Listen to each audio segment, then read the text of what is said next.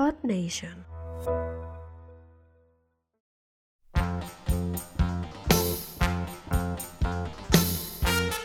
Hola, què tal? Terrícoles, namaquianes i guerrers de l'espai. Com sempre, feia temps que no gravava un podcast. La regularitat, com podeu veure, no és el meu fort, ho sento molt, i això no podia ser. Així que ja sóc aquí amb un altre episodi de Bola de Drac Podcast. A l'episodi d'avui parlaré d'un personatge que, degut als trailers i rumors de la nova pel·lícula de Bola de Drac, Dragon Ball Super Hero, sembla que està a punt de tornar. Bé, això és una especulació, encara no fico la mà al foc, però sí que tenia ganes de parlar d'aquest personatge perquè em sembla força interessant i el considero molt important dins de la història de Bola de Drac. I aquest personatge no és cap altre que en Raditz. Comencem! La importància d'en Raditz a Bola de Drac.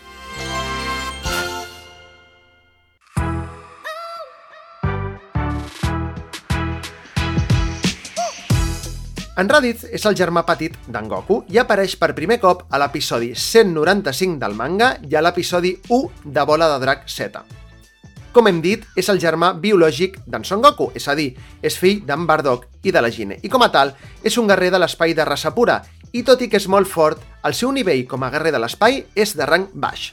Però anem a veure, per què considero que en Raditz és tan important dins de la història de Bola de Drac?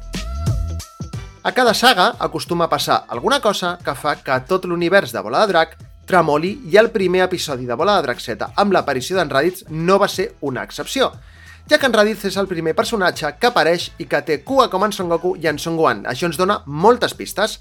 De fet, descobreixen que té cua perquè li carda un bon cop en Krilin, que li comença a vacilar i termina escaldat com sempre. Eh? El pobre Krilin sempre s'endú la pitjor part. També és el primer cop que a Bola de Drac veiem un rastrejador, amb el qual en Raditz pot saber la força dels seus enemics. I aquí faig un parèntesi per explicar una curiositat, i és que no sé si us haveu fixat que els rastrejadors, bé, no recordo si en català li deien rastrejadors, és igual, doncs que Bola de Drac, quan detectaven una força massa gran, explotaven a la cara dels personatges. Tothom recorda el clàssic, que s'ha convertit en molts memes, de It's Over 9000, no?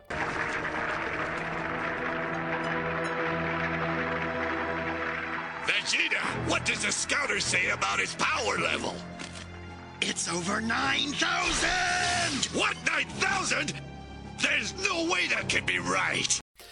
Però la pel·lícula de Bola de Drac Super Broly sembla que ja els han millorat i si us doneu compte, quan detecten una força superior, simplement es bloquegen i diuen que el nivell ha sobrepassat el límit, eh? surt un avís, com una notificació i, i no exploten, eh? han anat millorant la tecnologia. Tanco parèntesis, disculpeu, i és en aquest moment quan en Raditz arriba a la illa del Follet Tortuga quan li revela en Son Goku diverses coses. Anem per punts. Li diu que és clavat al seu pare Bardock, amb la qual aquí descobrim que en Son Goku té un pare. Bé, que en algun moment havia tingut pare, ja ho imaginàvem, però ara sabem com es diu. Li diu el seu nom real, el seu nom de naixement, Kakaroto. En català li van dir Kakarot. És clar, a la versió original japonesa venia de carrot, pastanaga en anglès, però en català, cacarot, doncs bé, en català va ser força divertit, oi? Es revela que eh, en Son Goku no és terrícola, sinó que és un guerrer de l'espai del planeta Vegeta. També descobrim que, que això, de fet, ho pregunta en Raditz, però el Fullet Tortuga revela que en Son Goku es va donar un cop al cap quan era petit, no? De fet, en Son Goku diu que encara té la cicatriu al cap, tot i que jo recordi això mai s'ha ensenyat.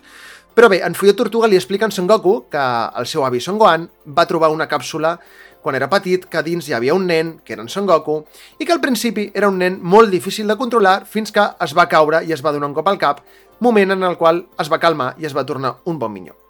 En Raditz li diu a en Son Goku que la seva missió era acabar amb tota la població del planeta Terra i vol obligar-li a continuar amb la seva missió, cosa que en Son Goku, òbviament, no hi està d'acord. Li explica que la missió dels guerrers de l'espai és exterminar planetes per després vendre aquests planetes. I li revela una cosa que tothom sap, però tothom li ha estat amagant en Son Goku, i és el poder que té la seva cua. bueno, en aquest moment, en Son Goku no té cua, però en Son Gohan sí que té cua. I és que en Raditz li revela que quan un superguerrer, bueno, super, encara no són superguerrers, que quan un guerrer de l'espai té cua i mira la lluna plena pot tornar-se molt poderós.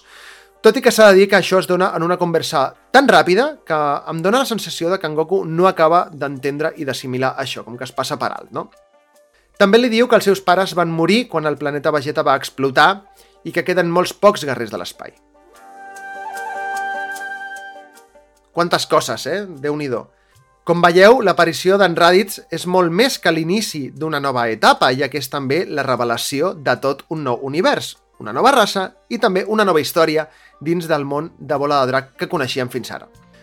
Però ara parlem del personatge. Hem vist tot el que ha representat l'aparició d'aquest personatge a bola de drac, però com és ell? Físicament, en Raditz té un aspecte similar a, a un superguerrer de nivell 3, amb un cabell molt llarg, tot i que de color negre, i un cos bastant musculós. Porta una armadura de combat de color marró i negre, a més d'unes botes i uns guants que li protegeixen. També porta un rastrejador amb la lent de color verd i porta dues cintes vermelles, una al braç esquerre i una altra a la cama esquerra. Nova pel·lícula, la cinta vermella torna, sembla que mostren en Raditz, o almenys algú que se li assembla molt, Casualitat? La veritat és que no ho sé, ja ho veurem. Però si no és casualitat, sembla que l'Akira Toriyama anava plantejant els personatges pensant en un futur molt, molt llunyà. També era molt fan de Star Wars, ell, eh? En Raditz confia molt en la seva força i en el seu poder, i això va directament lligat al rastrejador, ja que no dubta en menysprear a qualsevol personatge que tingui un nivell de força menor al seu, com fa constantment amb en Son Goku i amb en Cor Petit.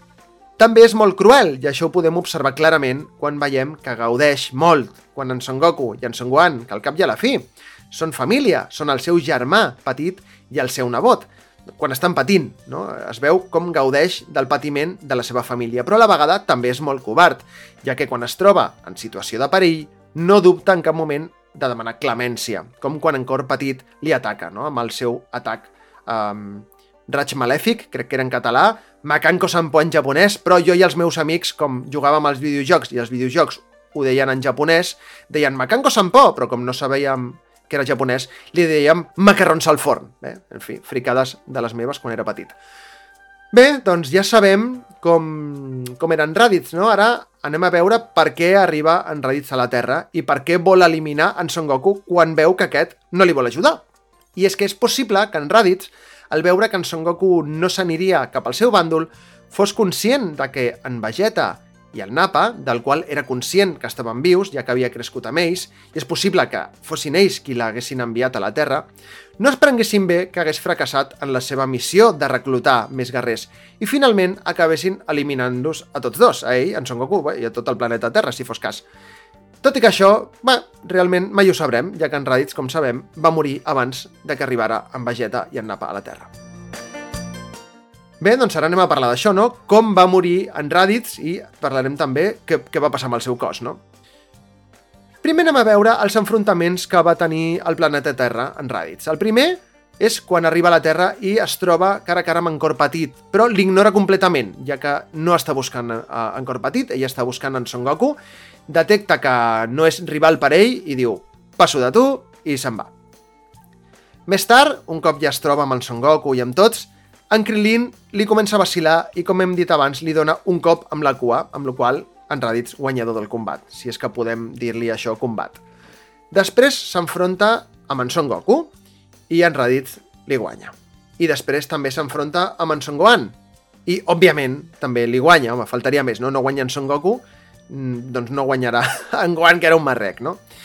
Però, finalment, és eliminat quan s'enfronta a la vegada amb en Cor Petit i en Son Goku. I, a més a més, és un dels moments més importants i potser impactants de la sèrie, ja que és el primer cop de tota la història de Bola de Drac que veiem com en Son Goku mor. Com veieu, moltes coses conseqüència de l'aparició d'en Raditz. Com? Que voleu més? Bé, doncs, d'acord, us explicaré alguna curiositat més.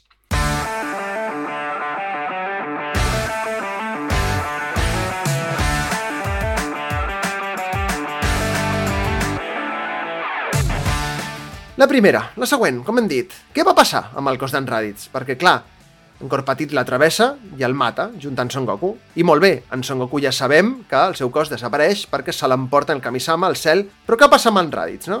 Bé, anem a fixar-nos què passa al manga. Quan és eliminat, al manga podem veure eh, en una altra escena en Nappa dient que en Raditz està mort i li pregunta a en Vegeta si el ressusciten. A lo que en Vegeta diu que no, que no val la pena, que és un guerrer de classe baixa, que no fa falta. La Bulma, en Krillin i el Follet Tortuga debateixen què fer amb en Son Gohan, que jo aquí penso, què passa, que aquest nano no té mare, que el pugui cuidar o què? Però bé, en Cor Petit diu que se l'endú per entrenar-lo, ningú diu que no, en fi, coses d'aquestes incongruents que té Bola de Drac. Però important, perquè aquí comença la història d'en Cor Petit com a pare adoptiu d'en Son Gohan, que aquí també doncs, dona lloc a molts memes i moltes històries, no? Després veiem en Son Goku amb el seu cos físic al cel. Important, lo del cos físic, ja que normalment, quan algú mor a Bola de Drac, la seva ànima va al cel o va a l'infern. Però, com hem dit, només l'ànima, no? no el seu cos. El seu cos, doncs, l'enterren, l'incineren, fan el que vulguin. Però en Kaiosama s'emporta el cos d'en Son Goku perquè tenen intenció, ja sabeu, d'entrenar-lo amb, amb en Kaito. Doncs bé, un cop al cel, en Son Goku li pregunta al Rienma si ha passat per allí en Raditz, i li diu que sí, que ha passat i que ha anat directe a l'infern, tot i que ha mostrat resistència. O sigui que, efectivament, sí, podem confirmar que en Raditz està mort. Però el que no es confirma, perquè ni es comenta ni es veu, és si només va anar a l'infern la seva ànima o també el seu cos. Vaja, que no sabem què va passar amb el seu cos realment, i aquí doncs, ja només podem començar a especular i debatre teories, ja que, com hem dit abans, sembla, pot ser, cap la possibilitat de que en Raditz torni a sortir a la propera pel·lícula de Bola de Drac, on la cinta vermella té un gran protagonisme. La meva teoria, si finalment resulta cert que és en Raditz el personatge que surt a la imatge que s'ha filtrat, és que la cinta vermella va recollir el seu cos i el ressuscita, no?, com un androide a l'estil de la 17 o la 18.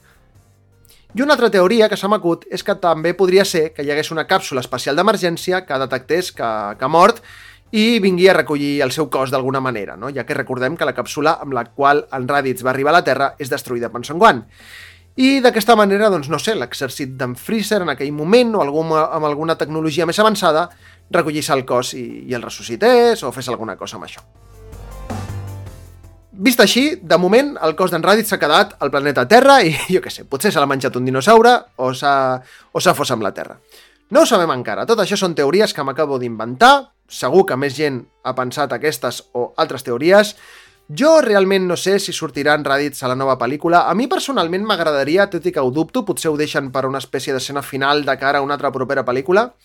Però bé, a tu, t'agradaria tornar a veure en Raditz a l'anime? T'animo a unir-te al canal de Telegram del podcast i continuar amb la conversa. Tens el link a la descripció i si vols també em pots seguir a Instagram, arroba bola. I que sàpigues també que si vols donar-me suport ho pots fer a través de la pàgina de Coffee, que també deixaré el link a la descripció del podcast. Abans de marxar i de terminar aquest episodi, vull enviar una forta abraçada als amics dels canals de Telegram Bola de Draxet en català i també al canal de Telegram del podcast Así lo hacemos, que sé que m'escolten i són tots molt fans de Bola de Drac. Una abraçada a tothom. Si t'ha agradat aquest episodi, no t'oblidis de deixar una ressenya i un comentari de 5 estrelles a Apple Podcast i Spotify i ens veiem al proper episodi de Bola de Drac Podcast.